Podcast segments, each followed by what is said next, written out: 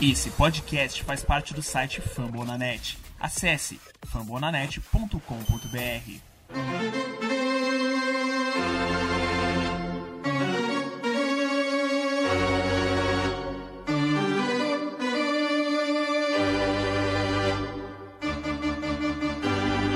It's time for Dodger Baseball.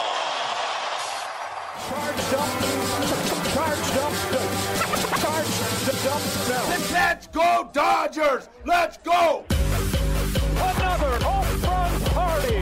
They, they just keep coming at you.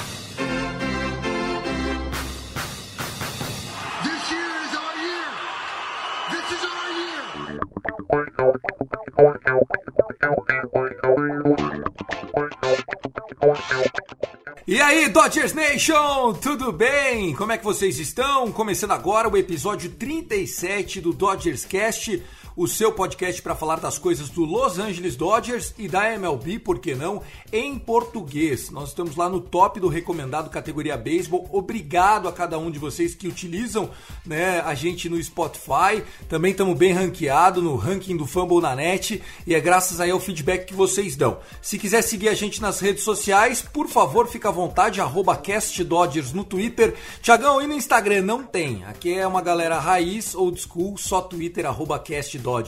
Eu sou o Thiago, comigo ele, Fernando Franca, o arroba Dodgers da Massa. E aí, Fernandinho, tudo bem? Fala Tiagão, fala galera que tá ouvindo a gente aqui no Dodgers Cast. Pensar que esse é o nosso último episódio antes da temporada regular. Vem com tudo, beisebol. É, a espera acabou, o- o- os tambores rufando, né? Eu acho mesmo que essa ansiedade é muito gostosa. Eu já estava planejando meu dia porque 5 horas da tarde, jogo contra o Colorado, transmissão para o Brasil, né? Para quem tá ouvindo a gente antes do dia 1 de abril. E eu já tô arrumando a desculpa perfeita pra, sabe, deixar as coisas já meio do jantar meio feitas, que eu quero curtir tomando uma cervejinha, aproveitar que o feriadão pegou, tá sabendo, né, Fernandão, que aqui nós estamos de feriado, né? É, tô sabendo, né? O feriado que não era pra ser feriado, mas o pessoal acabou levando a sério a história de feriado. E esse lance que você falou de que tá arrumando aí as coisas pra o dia primeiro tá livre e tá tudo tranquilo.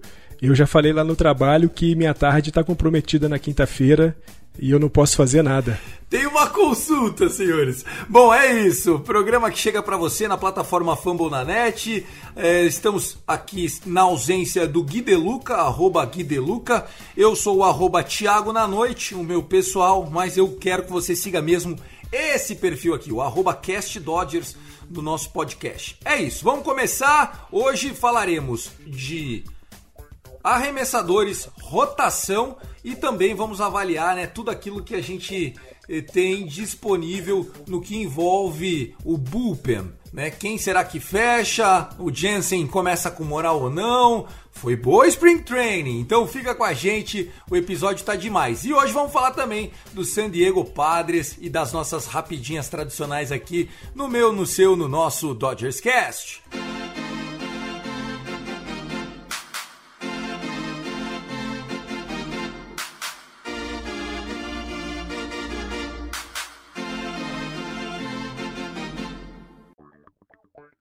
Primeiro bloco começando, vamos analisar a nossa rotação.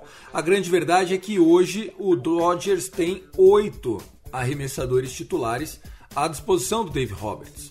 Nós temos os cinco que foram nomeados, né, já todos previamente anunciados, só não iniciarão os seus jogos no calendário 2021 por lesão. E aqui, ó, torço eu e você para que isso não ocorra. Na ordem, os anunciados são Clayton Kershaw, depois nós temos Trevor Bauer, Walker Buehler, Julio Urias, E mais recentemente, nessa segunda-feira, dia 29, Dave Roberts confirmou o quinto arremessador dessa rotação, que é muito merecido o Dustin May, o prospecto que ainda tem quatro anos de contrato muito barato, já se torna um titular de rotação. A gente já sabe que ele é, mas enfim, agora com outro peso consolidado. O homem do Opening Day, por conta de, enfim, fatos do acaso, acaba fazendo a rotação no outro ano e a concorrência foi duríssima. Temos ainda o David Price, Cy Younger, né, um cara campeão da World Series. Temos ainda o nosso Tony Gonsolin, o Catman, e tem até o Jimmy Nelson. Fernandão, talento e qualidade tem é de balde, né, meu?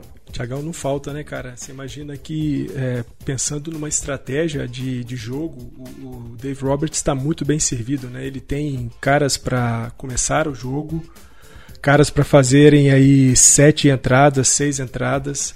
Se ele decidir por em algum momento da temporada é, jogar com o opener, por exemplo, ele tem pô, o Price para poder fazer isso, o Jim Nelson para fazer isso. Legal falar do Price, né, que é, declarou abertamente que o que ele quer é fazer o time dos Dodgers ser cada vez melhor e tá a fim de cumprir a função de, de reliever. Para ele não, não tem essa essa coisa de ah não eu sou o Sayang eu quero ser starting pitcher. Não ele já disse que se for preciso jogar como reliever a temporada inteira ele está disposto para isso. Acho muito legal da, da, postura de um cara com experiência com a rodagem que tem o, o, o Price. E cara um cara que eu gosto muito de, de ver e tô gostando muito de ver na verdade né que é o Jimmy Nelson é né, um cara que me surpreendeu demais fez um, um spring training muito legal fechou a participação dele no spring training com um ERA de zero é, é um cara que chegou bem por baixo, conquistou o espaço dele e me parece que ainda vai ficar como uma função de reliever ou então um long reliever, mas não vai ser impossível, não vai ser uma surpresa muito grande se aí no decorrer da temporada, lá pelo mês de junho, julho, a gente vira aí o, o Jim Nelson fazendo aberturas de jogos. Fernandão, a gente vai fazer aqui a avaliação pitcher a pitcher, porque é importante é, dizermos em que momento de carreira estão cada um desses jogadores e a avaliação que a gente vai fazer é em cima da expectativa de cada um de nós. Se o nosso ouvinte tem uma opinião diferente da nossa, peço que, enfim, interaja com a gente, comente lá no nosso post, né, Fernandão? Que a gente quer que a galera deixe a opinião aqui. Uh, começaremos pelo nosso Ace, Hall da Fama, né, o futuro camisa 22 aposentada do Los Angeles Dodgers, Clayton Kershaw. Ele está escalado, é o jogo é, com transmissão nacional, é o Opening Day, o atual campeão visitando um rival de divisão modesto. É aquele, aquele tipo de evento que arrumavam pro Mike Tyson bater, sabe? Botavam os pugilistas meia bomba lá, Fernandão. É, Tiagão, eu acho que é, eu venho falando né, no grupo lá com o pessoal que o Rockies. Não começa desesperado, cara. Não, não. O Rockies é o melhor adversário para os Dodgers começar essa temporada.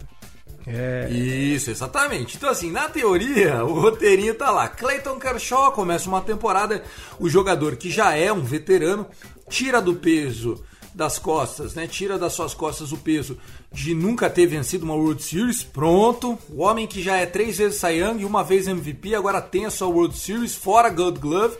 Então, completaço, Hall da Fama de primeiro balote, a gente já sabe.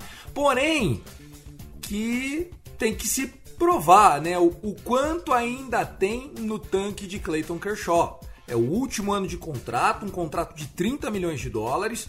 E ele tá jogando, enfim, pelo dinheiro dele também, né, Fernandão? É, tá jogando pelo dinheiro dele, mas eu acho que o, Kershaw joga sempre pelo nome dele, né? Joga sempre pela moral que ele tem, não só dentro dos Dodgers, mas como na liga inteira. É, a gente pode falar que a participação no Spring Training foi de razoável para ruim, mas é, eu tive depois dando uma olhada nos números do, do Kershaw em Spring Training e vi que nem sempre ele vai muito bem, inclusive na temporada de 2014 que ele foi Young, é, o Spring Training dele foi horroroso. Então eu espero que esse horror que a gente viu no Spring Training de 2021 seja uh, tenha como consequência a mesma da temporada de 2014 e ainda que a, o desempenho não tenha sido dos melhores no Spring Training. A gente sabe o Spring Training tem suas características, suas especificidades, a gente não pode levar tão a sério. Eu sou um torcedor mais assim apaixonado e de vez em quando me assusto com algumas coisas no Spring Training. A verdade é que o Kershaw tem que ser o nosso, é, nosso starter, tem que ser o nosso arremessador de Opening Day, por tudo que ele representa. E eu acho que para enfrentar os Rockies é, muito bem servido os Dodgers e o, e o Kershaw vai ter uma jornada bem tranquila na próxima quinta-feira, dia 1 Clayton Kershaw, que mesmo numa temporada curta, com tantos problemas, teve um ano bom, né? Clayton Kershaw recuperou a velocidade da fastball e tal, e esse ano no Spring Training ele mostrou algumas fragilidades. O ERA dele não é bom, digamos que Spring Training não vale nada, mas é, para quem olhar mais atenciosamente a essa preparação para 2021, não tá tão tranquila assim a situação do, do nosso Cleitinho, né, Fer né, Fernando? Não, é, é eu acho que o, o Kershaw ele apresentou assim as bolas é, de efeito dele, né, a curva, o slider é, estavam lá nesse spring training. O grande problema para o Kershaw foi foram as bolas rápidas. É, perdeu um pouco de velocidade. Eu cheguei a fazer a dar uma lida na imprensa americana semana retrasada tinha uma matéria falando que o Kershaw estava arremessando bola rápida entre 88 e 91 milhas. Isso é pouco, isso é pouco. Isso está aí na casa de um change-up, talvez com um pouco mais de. Não, o fastball de 88 milhas você vê no high school, né? Não é nem no college, você vê isso no high school a molecada de 15, 14 anos mandando bolas nessa velocidade. É, é isso. Então, assim, o Kershaw precisa recuperar um pouco da velocidade da bola rápida dele. E aí, se ele conseguir encaixar alguma coisa na casa. Mas parece que ele não força por conta das costas, é, né? E ele não quer é, correr o risco de mais uma vez perder um Opening Day por conta da, das costas duras lá, né? Dos problemas nas costas. Então, acho que ele também não está forçando muito. Mas a perspectiva, a expectativa dessa matéria, nessa matéria que eu li, é que ele consiga chegar em alguma coisa em torno de 92, 94, e aí a gente já está falando daquilo que o Kershaw já tem apresentado para a gente aí nos últimos anos. Lembrando né, que a saúde do Clayton Kershaw é, interfere muito no aproveitamento dele, porque é, as bolas de off-speed, né, que são as bolas que não são é, as bolas rápidas são aquelas que muitas vezes mais forçam o corpo, né? Porque a bola rápida, vamos dizer assim, você lança forte e pronto. Agora, o efeito da bola off speed, ela desgasta um pouco mais. A curveball do Clayton Kershaw, que é uma assinatura que ele tem, é uma bola que se ele não está em dia com o backspin dele, ele não tenta, né? Ou se tenta, tenta uma, duas, numa start, que é basicamente não utilizar o pitch naquele dia. É verdade, a gente viu já aí há umas duas temporadas uma redução bastante considerável no número de arremessos de bola de curva do Kershaw, né? Ele está optando muito mais por fazer o slider do que usar a curveball, que sempre foi, como você disse, uma assinatura do jogo dele.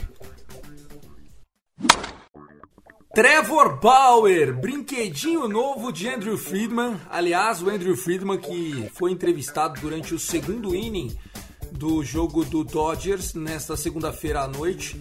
Um passeio, né? 10 a 2, mas eu parei de ver, tava 7 a 0. É, a gente pegou o tal do Shohei Otani.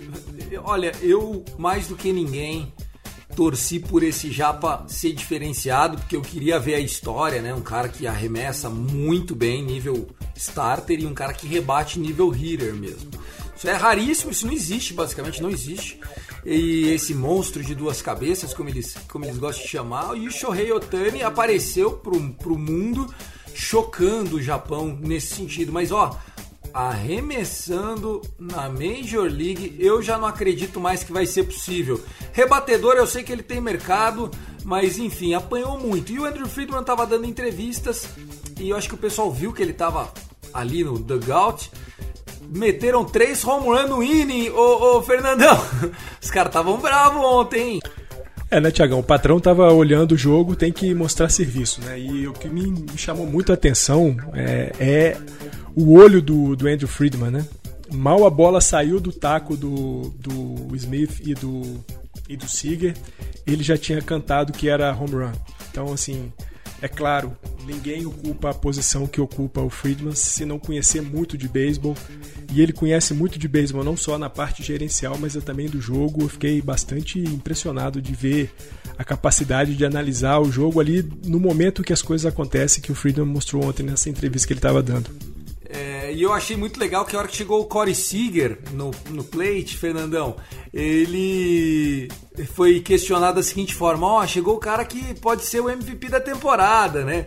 Daí ele virou e falou assim: É, o Corey é muito bom, ele tem um, um, um swing muito rápido, né? Meu, na primeira bola que veio, o Corey Seager mandou home run, Fernandão. Achei muito legal isso. Não, e uma coisa que tá me agradando muito, né, Tiagão? A gente chegou a comentar isso lá no grupo, né? São os nossos canhotos pegando arremessadores canhotos, né? Então tá, tá muito legal. O Seager, pô, fez um spring training maravilhoso. Já vinha de um final de uma temporada de 2020 muito boa. Final da temporada, os playoffs do Seager foram maravilhosos. E sem dúvida nenhuma, é, a gente não pode descartar o Seager como um candidato ao MVP dessa temporada de 2021 na Liga Nacional. Apesar de eu achar que ele não é a nossa primeira estrela concorrendo ao, ao prêmio de MVP. Mas vamos lá, vamos voltar ao Trevor Bauer. Trevor Bauer é o grande queridinho do Andrew Friedman, a gente abriu parênteses para falar só disso, mas a verdade é que o Trevor Bauer é muito competitivo, tá no auge da idade, salário maior da, da liga ali, né, junto com o Kurt Cole, né, tá ali no, no top tier one, assim, dos, dos grandes é, pitchers do momento e também tá atrás do próprio dinheiro, porque ele sabe que um ano nível do ano passado, onde ele foi o Young, mesmo que ele não leve o Young, mas se ficar três baixo, com é, 190, 210 innings arremessados na temporada porque estava poupando, fazendo um bom outubro, não tem por que ele não ser o cara que vai renovar. Ele é da Califórnia, a gente já falou isso em outros episódios. Eu tô confiante que o Trevor Bauer vem para ser aquele homem de segurança do chefe. Confia também? Tiagão, eu, eu, confio também e até me surpreendeu um pouco ele tá na segunda posição da rotação, né? Eu esperava que o Biller fosse fazer a segunda posição da rotação. É claro que um cara com o nome que já tem o, o Bauer, com o contrato que tem o Bauer, não é assim tão surpreendente ele ficar na segunda posição da nossa rotação, mas eu pensei que como o Biller já tem uma história com a gente, é ótimo em playoff, eu acreditei que o Biller fosse fazer a segunda posição, mas não. O Dave Roberts deu essa posição aí de destaque para o Bauer. Bauer foi outro jogador, outro arremessador que não teve um spring training é, muito legal e a Ray também terminou bastante alto. Mas o Bauer é aquele cara que experimenta muito, né? Ele experimenta muito, ele vai, ele se leva até o limite e às vezes esse limite encontra as rebatidas adversárias.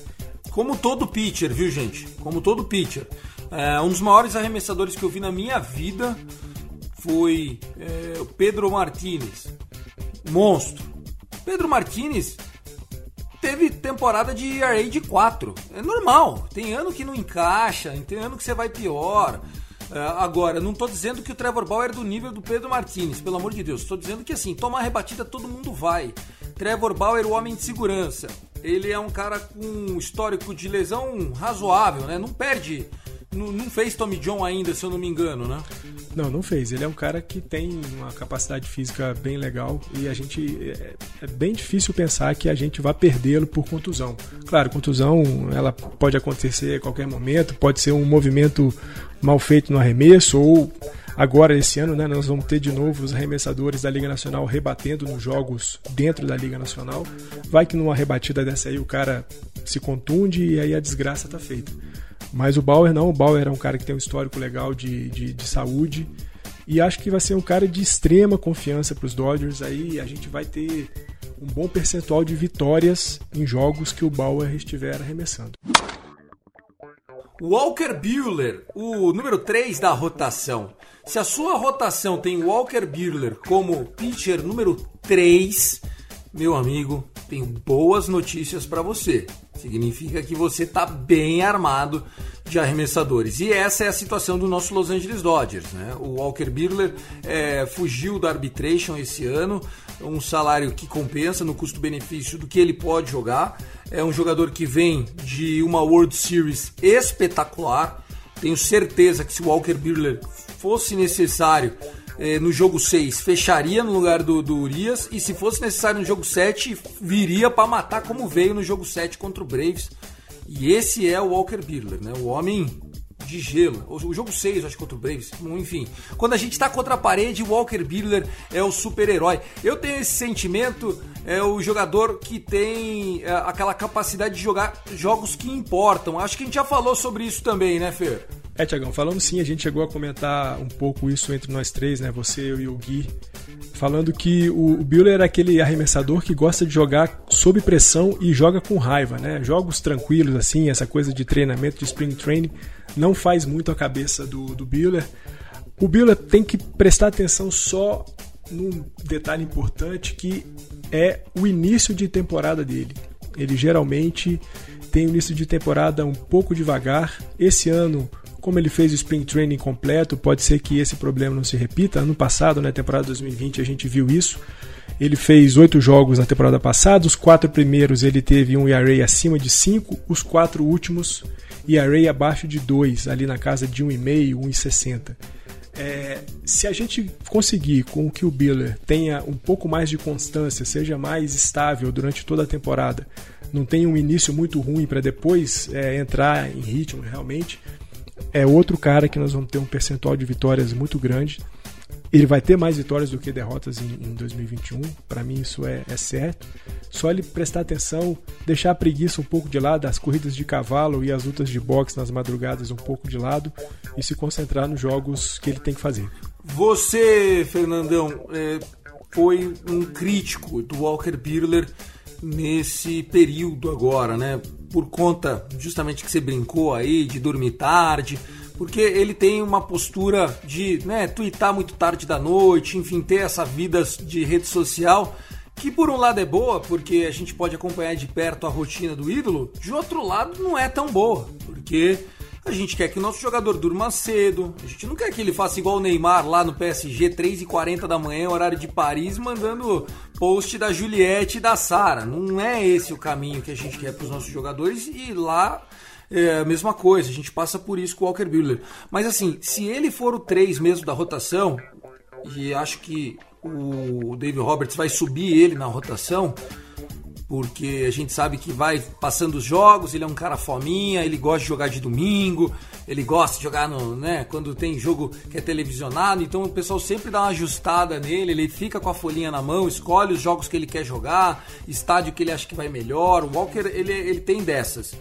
ele vai ter a chance de performar muito bem e também ser o herdeiro desse lugar que hoje é do Kershaw. Tô confiante, também acho que vem mais vitórias que derrotas. Mais algum destaque do Walker? Vamos pro próximo? Vamos em frente, Tiagão, vamos pro próximo. Julio Urias será o quarto, o canhoto Julio Urias, o homem do quadro, como diz Gui De Luca, no nosso título, jogo 6, Globe Life Field Jamais esqueceremos fim da fila de 32 anos nas mãos desse homem. Esse homem que tem um arm spot, né, um release de bolinha fora do tradicional, né? Ele tem um jeito próprio, ele ele, ele usa óculos, ele é um cara todo esquisito do tradicional, mas muito talentoso. Julio Urias, que eu gosto mais agora, vendo o potencial que ele tem, como sendo, vamos dizer assim, o nosso Josh Hader, que vem para fechar jogos, jogar 3, 4 innings, acabou o jogo nessa porra, pega do quarto, entrega no oitavo, sabe? Eu queria o Julio Urias nessa, de super trunfo. Acho que pode acontecer, mas é o jogador que não tem preço você ter um cara desse no elenco, né, Fer? O Urias é um cara ultra dinâmico, né? É, a gente fala do Urias como arremessador, é, como starter, a gente fala do Urias como reliever, a gente fala do Urias como closer, a gente fala do Urias como long reliever. Então, assim, o Urias é um cara que tem muita capacidade de fazer várias funções. Isso, Tiagão, que você falou de talvez vê-lo como um Josh Hader, como um cara que vai fazer ou então muitas entradas ali a partir da quarta, quinta entrada, levar até a oitava, ou mesmo fechar jogos pensando aí nisso que o Price falou, de ser um cara que está aberto a fazer as funções de reliever e não de starter, eu vejo muita possibilidade de a gente é, assistir jogos dos Dodgers em 2021 em que um ou outro, Urias ou Price, vão começar e logo depois entra o outro para poder seguir o jogo até o final e entregar aí, quem sabe, para o Jensen, quem sabe para o Gonzalez ou até mesmo para o Training. Eu vejo um conjunto aí, Price e Urias, algo muito rico e que o, o Dave Roberts pode explorar em 2021. Né, gente, que essa rotação hoje, do jeito que ela tá, ela tem dois canhotos e três destros. E se o David Price entrar nessa rotação e sair desse meio, ela passa a ter três canhotos e dois destros, né? É, com o Tony Gonsolin, não. Mantém-se um destro, né, no lugar de outro que seria o desse meio saindo, como ele é o quinto hoje. Mas a coisa não é tão simples e também não tão necessária. É possível sim que nós tenhamos. A, alô, alô, torcedores de fantasy é possível sim que pitchers do Dodgers descansem 6, 7 dias com regularidade. Não acho impossível. Você acha impossível, Fernandão? Não acho impossível de forma alguma e já foi um assunto aventado aí no comecinho, um pouquinho antes do Spring Training ou durante o Spring Training, no comecinho dele, de os Dodgers ter uma rotação de seis arremessadores, o que daria aí esse descanso mais longo para os caras a gente. É... é... o que eu acho que vai acontecer se a gente tiver, tipo, 5, 6 jogos de vantagem em cima do Padres depois de 60, 70 jogos. Não tem nem por que mudar, dá para colocar até um sétimo starter ali, entendeu? É, acho que a gente tem que jogar por outubro. É assim que as dinastias se performam. Não entendam e não achem vocês que naquele Yankees dos anos 90, o time mais vencedor que eu na minha adolescência vi do beisebol e da história recente, esses caras, Gary Sheffield, o Derek Jeter, o Poçada, esses caras esperavam o ano inteiro para jogar outubro. Perdiam os jogos, alongava as costas, os caras tinha vinha vinha ó, só sabe cavalo quando você vem só só tratando bem, vem vem aqui, ó, tá, vem, vem, vem, vem. A hora que os caras estão tudo inteiro, chega outubro e vem arrebentando. Esse é o jeito de ganhar mais caneca e acho que o Andrew Friedman e o Dave Roberts sabem disso. Julio Urias não me preocupa também. Não, não me preocupa também e, e bom, é bem o que você falou, né, Tiagão? É, a gente sabe, o beisebol é uma temporada, a MLB tem uma temporada muito longa, muito desgastante e na medida que você tem um elenco que te dá condições de descansar os jogadores, sem dúvida alguma, o Dave Roberts vai fazer isso lá para setembro, é, quando a gente vai encaminhando para os playoffs, sobretudo com a nossa rotação, pensando aí que a gente tem dois caras muito experientes, né, o Kershaw e o, e o Price, o Kershaw com seu histórico de lesões, a gente tem o Biller com os problemas de bolha que tomara esse ano não apareçam, então dar um tempo maior de descanso para esses caras já na reta final da temporada regular é fundamental para a gente ter um time ultra afiado nos playoffs. Dustin May. Dustin May foi o jogador que fez o Opening Day no ano passado. Se fosse para apostar em Vegas que o Dustin May era o, o starter no Opening Day, o cara tinha ficado milionário, viu? Porque saiu do nada para lugar nenhum. Eu tenho uma tranquilidade em dizer que o Dustin May tem todas as ferramentas para ser um ótimo pitcher, um pitcher de under 4 no ERA, um pitcher de 9 a 11 strikeouts por 9 innings, um pitcher de whip de 1.2 no máximo, desde que consiga entender melhor os momentos dos seus arremessos. Né? A gente já avaliou isso, né? Às vezes ele manda um arremesso que é muito bom e aí já manda o mesmo arremesso de novo. Pô. É muito amadorismo, às vezes o menino precisa crescer um pouco. É, Tiagão, às vezes ele confia muito né, naquela bola dele que vai a 99, vai a 100 e ela acaba se tornando um tanto quanto previsível. Eu acho que é importante para que o, o Dustin May tenha uma melhora significativa no seu jogo é ele conseguir aperfeiçoar a bola de curva. Ele tem é, tentado nesse Spring Training alguns arremessos. Às vezes ela entra muito bem, outras vezes vira um hit by pitch, como a gente viu no jogo contra os Cubs. Na hora que essa curveball do May entrar de fato e tiver bem azeitada, bem afiada, como você disse, ele vai ser um cara quase imbatível, porque ele tem changeup muito bom, ele tem um cutter muito bom, ele tem sinker, ele tem bola rápida e se essa bola de curva entrar, imbatível. Legal. O May é o cara que vai pegar uma é, rotação já em frangalhos dos outros times. Acho que o Dustin May tem chance aí de fazer uma temporada muito agressiva em termos de vitórias por derrota, porque se o ataque jogar o que a gente acha que tem potencial e o Dustin May segurar, vai ser contra pitchers que vão ceder muitas corridas. Você entende o que eu tô dizendo? Dustin May, é, a gente vai fazer até um bold prediction é, nesse episódio, no, no, último bloco lá, né? Coisas que podem parecer impossíveis, mas eu acho que Dustin May pode ter menos de cinco derrotas no ano, se jogar regularmente. Ah, eu acho sim, a gente, se a gente fizer uma projeção, Tiagão, para o jogo dele, né, ele vai fazer o primeiro jogo da série contra os A's, né, contra Oakland, lá em, em, Oakland. Ele provavelmente vai pegar um arremessador da posição 4 ou posição 5 dos A's. E a gente sabe que a rotação dos A's não é das melhores. O time deu uma enfraquecida no lineup, né? O poder de bastão do time deu uma caída. E com esse com esses arremessos que o May tem, com essa bola ultra rápida, que é o, o sinker dele, eu tenho certeza que ele vai ter muito sucesso e é sim um jogador para ter pouquíssimas derrotas durante a temporada de 2021 se a gente se a gente mantiver essa rotação nessa configuração que ela se apresenta agora no início. A gente já falou bastante aqui que é possível que essas, essa rotação sofra alterações ao longo da temporada, mas a gente vai ver o MEI muitas vezes em campo. David Price, falamos um pouquinho do David Price com Julio Urias, mas só para deixar claro, o David Price eh, ele não está listado como um titular da rotação e nem deve acontecer isso tão cedo, mas com certeza ao longo do ano vai ter jogo que ele vai jogar. Eu, eu acho que ele é o sexto homem dessa rotação se jogar com cinco. Se for ter uma spot start do David Price, acho que vai ser uma, uma boa oportunidade, principalmente contra times que vão mal contra canhoto, para tentar não expor o David Price numa situação desconfortável.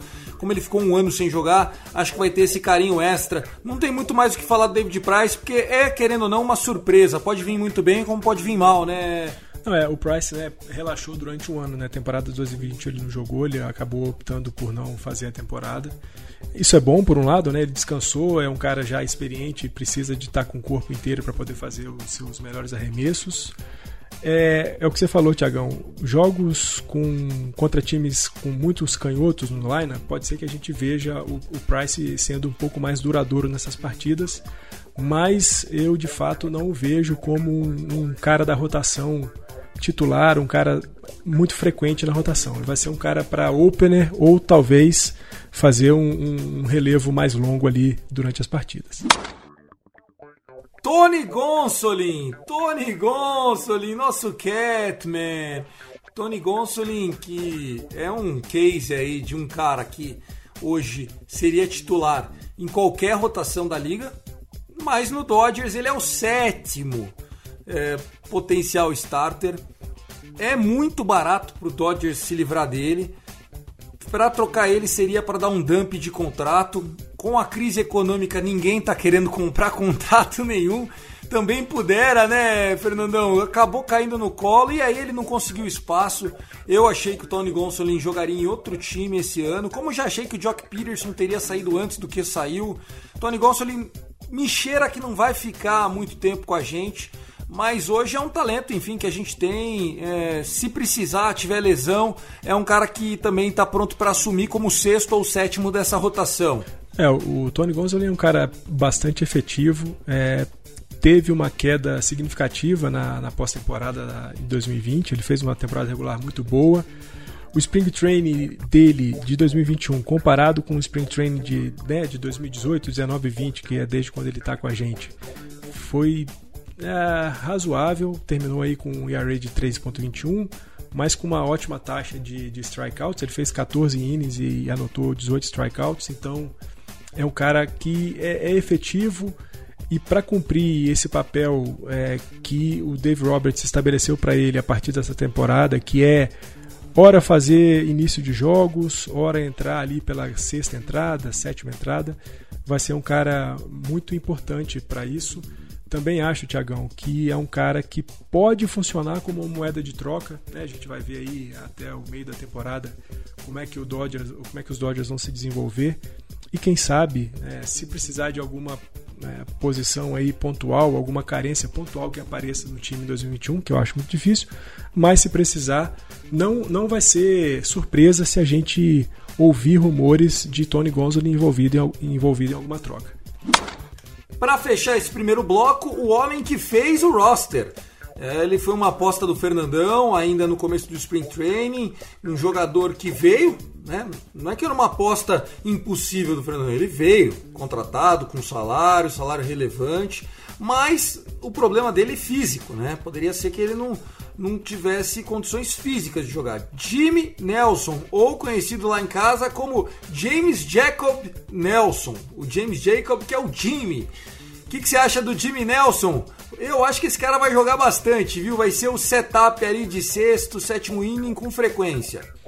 Também vejo isso, Tiagão. O Jimmy Nelson, um cara que a gente contratou, mas ele teve né, um problema de lesão, teve que fazer uma Tommy John, passou a temporada toda de fora, a temporada toda de 2021 fora.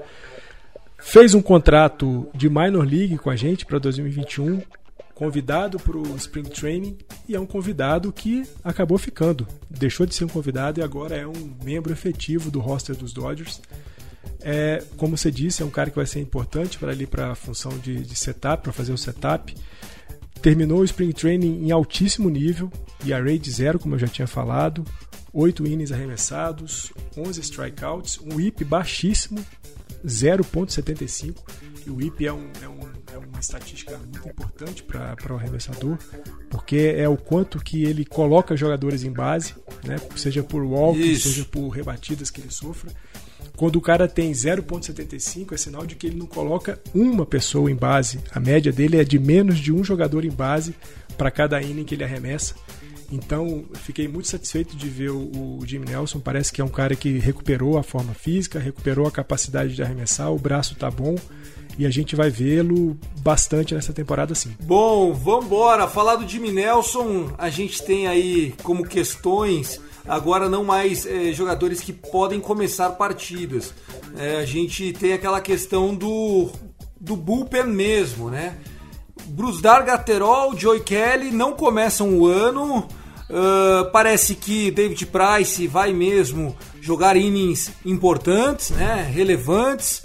O Tony Gonsolin da mesma forma, jogar múltiplos innings. Nós temos o Victor Gonzalez que foi muito bem, né? É um canhoto fundamental para um bullpen com poucos canhotos.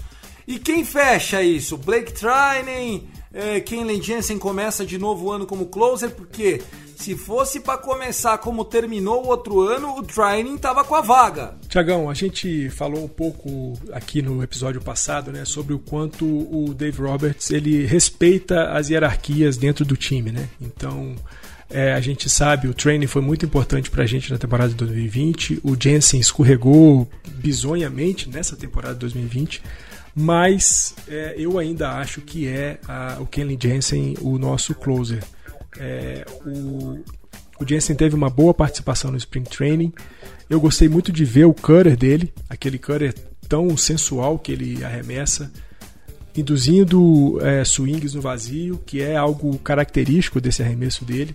Voltou ali para casa dos 94, das 94 milhas por hora, que era um problema para o Jensen, né? ele tinha perdido muita velocidade nesse arremesso, ele reencontrou a velocidade desse arremesso. O cara tá magrinho, tá mais fino, tá bem fisicamente. Outro jogador que teve um whip baixo durante esse spring training, né? o whip dele está em 0.95. É uma máquina de strikeouts, porque ele arremessou 7 innings, 7 entradas e um terço e anotou 13 strikeouts tomou ali as suas pancadinhas, né? Os seus home runs ainda aparecem, ele ainda toma umas pancadas de home run, mas eu confio que para esse início de temporada eu tô com o Dave Roberts se ele fizer a opção pelo pelo Kenley Jensen. Ainda é para mim o nosso fechador. Kenley Jensen que foi bem nesse Spring Training, né? A gente tem uma relação diferente com o Kenley Jensen. É um amor, é um ódio mais ódio que amor ultimamente, mais amor também, porque, enfim, ajudou a gente a tirar em Aca, não por conta dele, se dependesse dele não tinha, mas enfim, é um amor, é um ódio, é, é, é esse sentimento. Tem, tem mais coisa pra somar do que Ellen Jace, do, do, dos nossos closers, do setup, num jogo perfeito, o starter indo até o sexto inning, hoje eu acho que o nosso setup seria no sétimo inning, Victor Gonzalez, no oitavo Blake Trinan, no nono Kellen Jensen, e o que acontecer a partir daí por relevância de importância de jogo, lesão, esse tipo de coisa. O seu setup closer tá muito diferente disso? Tiagão, acho que o desenho é bem esse mesmo. É, eu, a gente está muito bem servido com essa rotação uma longa rotação, uma rotação profunda que nós temos. E aí o que você falou, Gonzalez, Trining e Jensen fazendo aí a reta final dos jogos, é, é um bom desenho, é um belíssimo desenho.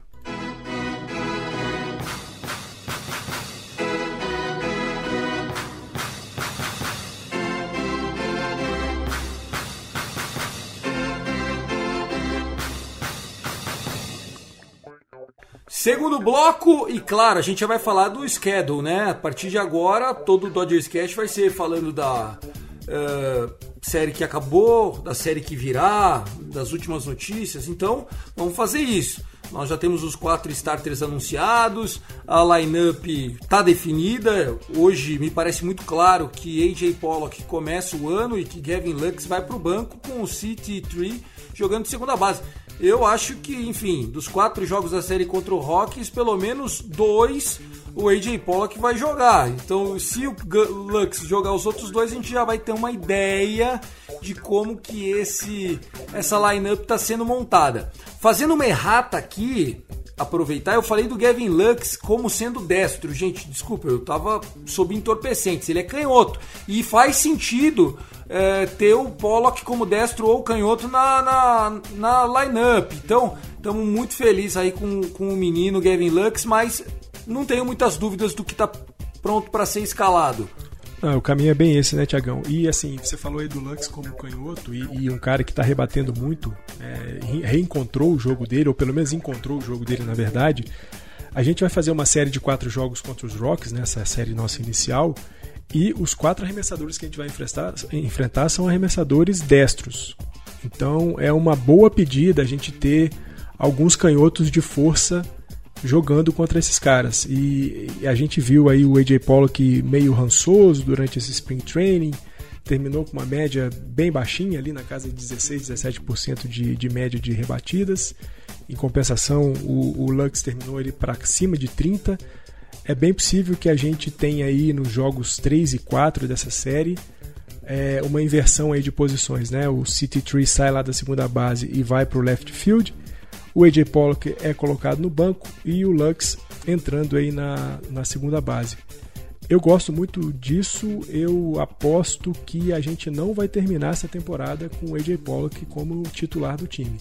A gente vai, essa inversão do City Tree jogando lá no outfield e do Lux jogando na segunda base, ela vai acontecer e vai ser efetiva durante a temporada.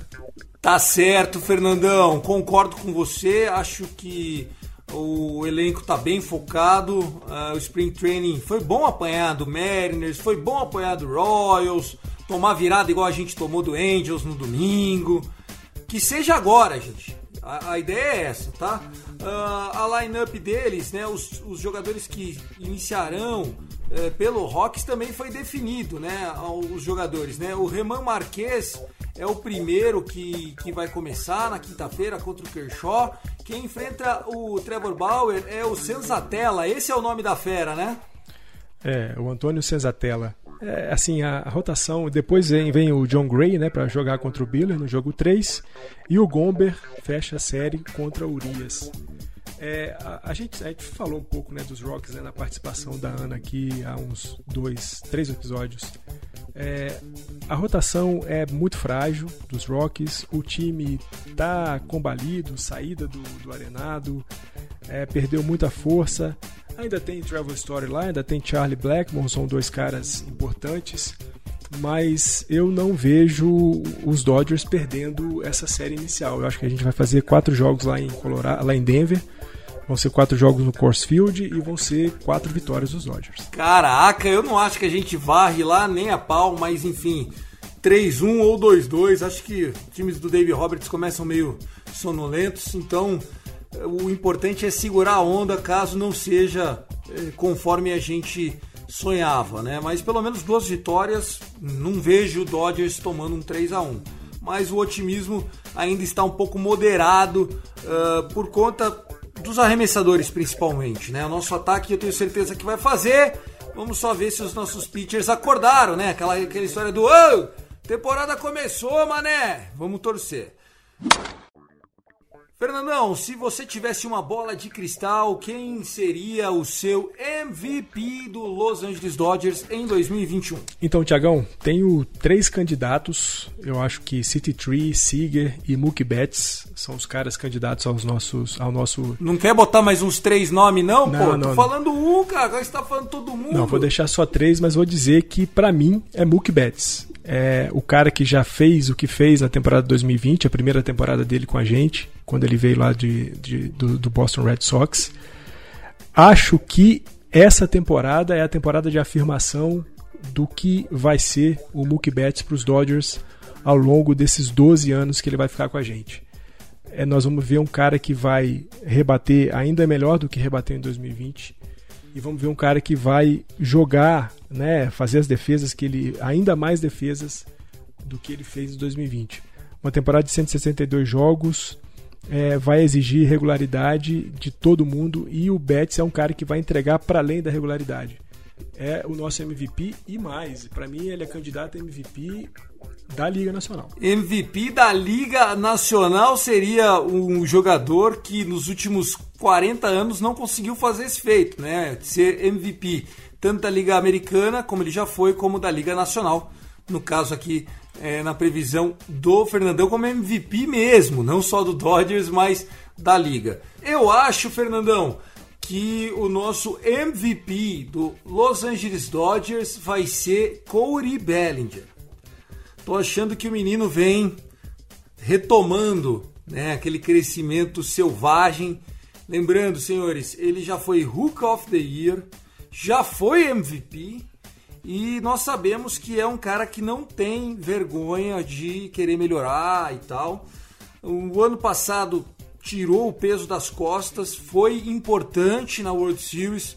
Aquele average de 330, gente, nunca mais vai acontecer. Não espere isso. Isso é average de ano fora da curva de craque. Mas ele é craque e eu acho que o Mookie Betts mais uma vez vai fazer o trabalho sujo e vai deixar para o menino brilhar. Para o menino fazer a graça. Corey Bellinger, a minha aposta para MVP do Los Angeles Dodgers. Gostei, meteu home run ontem, pegou na canela e mandou do outro lado do muro. Tem chance também, né, Fernandão? Você citou. Não, tem muita chance, né? E ele fez mais um ajuste no swing dele, né? Foi um, na verdade, ele voltou pro swing que ele tinha lá quando ele chegou no roster principal dos Dodgers, lá em 2017. É uma posição que ele se coloca no, ali no plate um pouco mais ereto, é, mais lateralmente, se posiciona mais lateralmente em relação ao, ao catcher adversário e que no giro, né, no swing, dá uma força muito grande. A gente vai ver o, o Bellinger rebatendo bons home runs nessa temporada de 2021. É uma aposta maravilhosa para MVP da, da- dos Dodgers. E, pô, é um moleque que a gente gosta demais, né? Nosso Belly Boy é, é xodó. Eu gosto muito dessa molecada toda que apareceu nos Dodgers. E torço muito por ele. Torço muito por ele. Ficaria extremamente feliz se a gente tivesse. é, se a gente pudesse ver um Bellinger performando excepcionalmente em 2021. Ficaria muito feliz mesmo. E ele merece, né? Vamos lá torcer pro Belly Bomb, o cara que orgulha a gente pra caramba.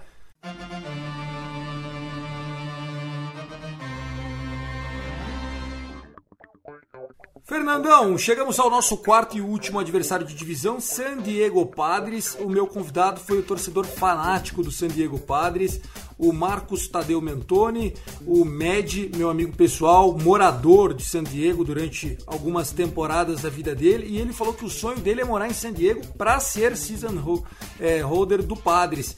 Eu perguntei para ele a mesma coisa que a gente perguntou para os outros times, né? O que, achou da off-season? Obviamente, né? Que tá empolgado. Como diria o Pô Fechou Luxemburgo. Como é que é, Fernandão? Tá com aquilo apontado pra cima, é isso? Pô, é, né, Tiagão? O San Diego, os padres, juntamente com os Mets, foram os dois times que mais se movimentaram aí nessa off-season. É, só pra falar, né? Padres trouxe Darvish e o Blake Snell, dois. Mad, solta aí, cara. Seja bem-vindo. O que, que achou dessa off-season? Fala Thiago, fala galera do Dodgers Cast. No fim do ano nós tivemos gratas surpresas mais uma demonstração do front office do Padres de que quer brigar, enfim, pelo primeiro título de World Series da franquia. Torcedores do San Diego Padres sabem que o time do San Diego é um time que está sendo montado há cinco anos já, desde quando o AJ Preller assumiu a equipe. E todo ano ele tem feito aquisições pontuais para o time, todos os anos. O Will Myers, ele trouxe o Rosmer em 2018, ele trouxe o Machado em 2019. E junto a tudo isso, alguns jogadores que, estão, que já estavam sendo desenvolvidos em San Diego. A gente conseguiu trazer esse ano excelentes jogadores para compor o elenco, jogadores que venceram o Sayang nos últimos anos e ficaram em segundo na votação do Sayang, foi o caso do Darvish no ano de 2020. Nós só podemos esperar o melhor do San Diego para 2021. O San Diego já não entra mais para brigar por, por vaga em playoff. San Diego hoje entra para buscar o título. A maior vitória do San Diego nessa off-season foi a renovação do contrato do Tatis Jr., um jogador que é imprescindível para a franquia, para o valor da franquia, para a franquia mostrar o que quer para os próximos anos, para disputar títulos. Um jogador que hoje é o número um da torcida, teve seu contrato renovado por mais 13 temporadas. E depois é o que todo mundo sabe. Conseguiu trazer o Musgrove, que vai ser, na minha opinião, um jogador muito importante. Ele vai fazer a quarta ou quinta posição da rotação, mas é um jogador que já tem uma experiência muito grande em liga. E você ter um jogador para fim de rotação com essa qualidade é imprescindível se você quer vencer uma a divisão mais disputada da liga hoje, que é contra o Dodgers. E só para não deixar de, de lembrar, o San Diego também fez um grande, um, um grande move nessa off-season, que foi a reconstrução do contrato do Mike Clevinger, que vai ficar o ano inteiro fora devido à cirurgia que ele fez, mas que volta no ano que vem e o San Diego cada vez vai estar mais forte. Tá aí, ó, tá empolgado o homem, falou que tá todo mundo sob contrato, que tá tudo belezinha, GM fazendo um maravilhoso trabalho e não podia ser diferente, tal do AJ Preller é diferenciado, né? É, Tiagão, é, San Diego gastou dinheiro, né? Vem gastando bastante dinheiro, os caras é, decidiram definitivamente que precisam ser campeão, precisam deixar de ser chacota da, da liga inteira para poder colocar o nome do time no, no no ponto mais alto, né? Os caras investiram muito, trouxeram o Snell, trouxeram o Darvish, renovaram com o Jurickson Profar, que você pode falar assim, ah, mas o Jurickson Profar não é nada. Bom, é um cara importante, o cara joga em várias posições, no infield, no outfield, e qualquer time que pretenda ir longe numa temporada precisa ter jogadores com essa capacidade de performar em várias posições do jogo. Eu ainda acho que a rotação, apesar de ter vindo o Snell e, e o, o Daft, ainda é uma rotação contestável. Eu não acho uma rotação muito forte, porque o Lamé tem problemas sérios de contusão. O Musgrove é um cara que a gente precisa ver o que, que ele vai fazer. Em Pittsburgh não foi uma figura extremamente relevante. E o Chris Paddock é um cara que infelizmente tem um início de temporada muito boa, mas depois ele vai se perdendo no meio do caminho e acaba Infelizmente para os torcedores dos padres, né? Felizmente para nós. Infelizmente para quem? Eu acho uma delícia isso, pô. Ah, felizmente, felizmente nada, é uma delícia isso. Opa, Dak, tropeça aí em casa, já perde umas três semanas que eu tô mais que satisfeito. Bom, Fernando, eu perguntei pro Matt também é, sobre quanto que ele acha que vai ser o placar, né, e tal. Enfim, destaca aí os pontos positivos do Padres. Já falou bem do Padres pra caramba. O que, que vai ser do Padres contra o Dodgers, Matt? Sobre a rivalidade Padres e Dodgers para essa temporada 2021, eu vou repetir o que foi escrito por um, por um norte-americano no site oficial da liga. Eu acho que nós teremos 19 jogos de World Series dentro da temporada regular. Os dois times são muito fortes, os dois times têm, não têm falha na rotação. São dois times muito, muito agressivos no ataque. o primeiro e o terceiro, melhor ataque de, de 2020. Então dá para esperar muito ponto e com a qualidade dos pitchers que ambos os times têm, acredito que vão ser 19 jogos muito, muito equilibrados. Sobre um placar nesses 19 jogos, eu acho que é muito difícil de chutar, porque é muito difícil de saber a questão dos jogadores estarem saudáveis. Mas como um bom torcedor do San Diego Padres, eu chutaria um 10-9 San Diego, porque eu acho que nós vamos vir esse ano com a faca nos dentes. Esse ano nós vamos ter muitos jogadores, muitos jogadores do nosso farm system que vão já fazer parte do elenco principal da liga, como o Gore, como o Withers. A gente não sabe se eles vão jogar mais de, de relief ou de starting pitcher. Eu acredito que o Gore ainda vai ser testado mais de starting pitcher, mas nós temos muitos jogadores que vão subir esse ano. O CJ Abrams vai subir também, o Campusano, que já está jogando bastante, que é nosso menino catcher. Expectativa hoje do San Diego é ser um top é um top 5 time da liga nos próximos 5, 6 anos com tranquilidade. Mandar um abração aí pra galera. Sabe que nós estamos sempre à disposição e que nós tenhamos uma, uma temporada inesquecível. Ih, falou 10-9 pro San Diego. Que isso, Fernandão? Tem que respeitar. Ô, Médici, tá louco? Mas, ó, tá. tá o, o homem fala, parece que tá até apaixonado por aquela, sabe, aquela loira gelada. Tiagão, vou cantar um sambinha pro Med, né? Sonhar não custa nada. Ninguém paga pra sonhar. Não, peraí, peraí, Med. Que coisa linda, é vocês! Um abraço pro Med, agradecer Ai, demais ai, a participação ai, dele, mas vai ser 12-7 Dodgers em 2021. Tá iludido, hein, gordinho? Bom, um abraço, obrigado. O nosso Marcos Tadeu Mentoni, que não tem Twitter, é uma figuraça. O homem gosta de ir em dias que é cerveja por um dólar. Lá no Petco Park. Daí ele vai, tipo, com 15 dólares e tem que ser convidado a se retirar ao final da partida. E volta daquele jeito, né, Tiagão? Exatamente. Bom, San Diego é uma cidade maravilhosa. Eu gosto do Padres, mas obrigado Trent Grisham. Vocês criaram a rivalidade e ajudaram o Dodgers a performar melhor. E isso é inegável. Bom, vamos lá. Terceiro bloco relâmpago. Primeiro as rapidinhas, o que é notícia, e depois nós vamos fazer as bold predictions. Aquelas eh, predições, aquelas, eh, vamos dizer assim, aquelas apostas que você faz que você sabe que você vai perder, mas vai que você ganha. Você vai falar assim: eu falei, pô, eu falei. É mais ou menos isso. Começando pelas rapidinhas. Tiagão, ainda continuando aí na formação do nosso elenco para 2021, né? Ainda temos que definir mais uma posição no bullpen e tem uma briga entre o Denis Santana e o Scott Alexander por essa vaga. A gente sabe, né? Nenhum dos dois foi muito bem, nenhum dos dois vai muito bem durante temporadas regulares. Mas, como a gente também já falou aqui nesse episódio, o nosso bullpen está bem curto de arremessadores canhotos. E o Scott Alexander, por ser um canhoto, me parece ter nesse momento vantagem em cima do Denis Santana. Então é possível que a gente veja o Scott Alexander formando o nosso bullpen durante 2021, pelo menos nesse começo. Gosto dessas alterações. Acho que eh, o, o Scott Alexander, por mais que ele seja pior que o Denis Santana, é canhoto. Essa é a avaliação, né? É, é só por isso. Eu, eu, né, pensando aqui friamente, escolheria o Denis Santana. Acho que o Denis Santana tem mais qualidade, tem mais possibilidades de desempenhar melhor um papel dentro do roster dos Dodgers, mas justamente por isso, né, a gente está muito curto de canhoto. Hoje a gente só tem o Vitor Gonzalez no bullpen como canhoto. Precisamos de ter um cara ali para dar um reforço também. E eu tô cornetando isso desde quando? Acho que janeiro. Não, não, você vem falando disso há muito tempo. É, e eu não, é, é, é estranho pensar, né? Porque o Andrew Friedman sempre tão atento na formação do elenco, me parece deixou escapar isso. Eu não acho, sei que, se é, eu acho que ele escolheu que ou ia ser o David Price ou ia ser o Julio Urias, sabe assim? Sim, É, pra vir pra innings importantes e tal. Vamos ver, né? Vamos ver. O Victor Gonzalez é muito bom. A gente tem que torcer pelo Victor Gonzalez. O Scott Alexander é para enfrentar aquelas, sabe, sair daquela base lotada, vem um canhoto do outro time, você precisa daquele out de qualquer jeito. Já mete Scott Alexander, que se tomar a grande lance, você fala, eu já sabia, entendeu? Agora, é uma, é uma chance muito boa aí. Tô bem feliz da gente ter um roster bem fechado.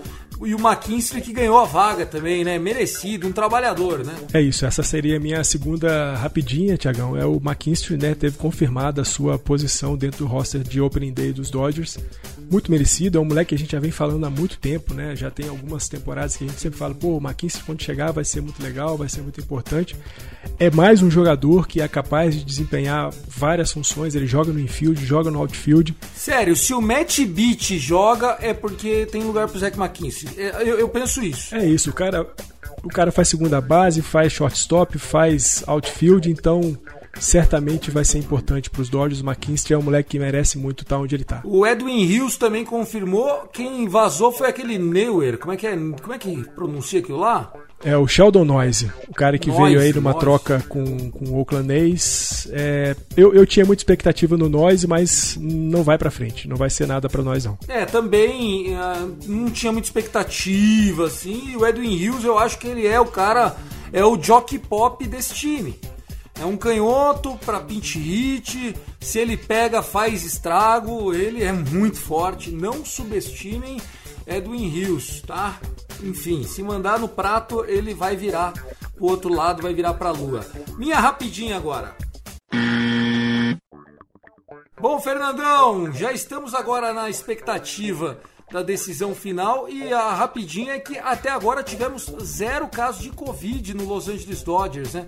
O Matt Barnes do Boston Red Sox deu um falso positivo, um susto tremendo.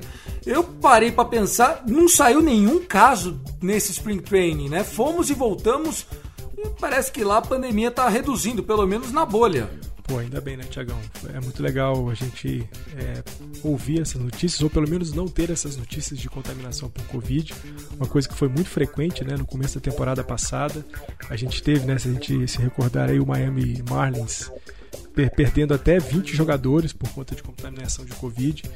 E a gente teve no finalzinho da nossa temporada o Justin Turner no último jogo sendo afastado do jogo por conta de Covid, mas em 2021 ainda bem está tudo certo, não, temos, não tivemos nenhum caso e que siga assim não só para os Dodgers, mas também como todos os times e todas as pessoas desse mundão. Sensacional, então, Fernandão, quando a gente tiver a chance de ter esse padrão nos esportes brasileiros, tenha certeza que os campeonatos estarão jogando, né? O grande lance é que aqui no Brasil é totalmente contrário. A ambulância que fica lá parada durante um jogo de futebol pode estar fazendo o transporte de um paciente que conseguiu a tão sonhada vaga em UTI. Que hoje o grande sonho do brasileiro é vacina e leito de UTI se precisar, né?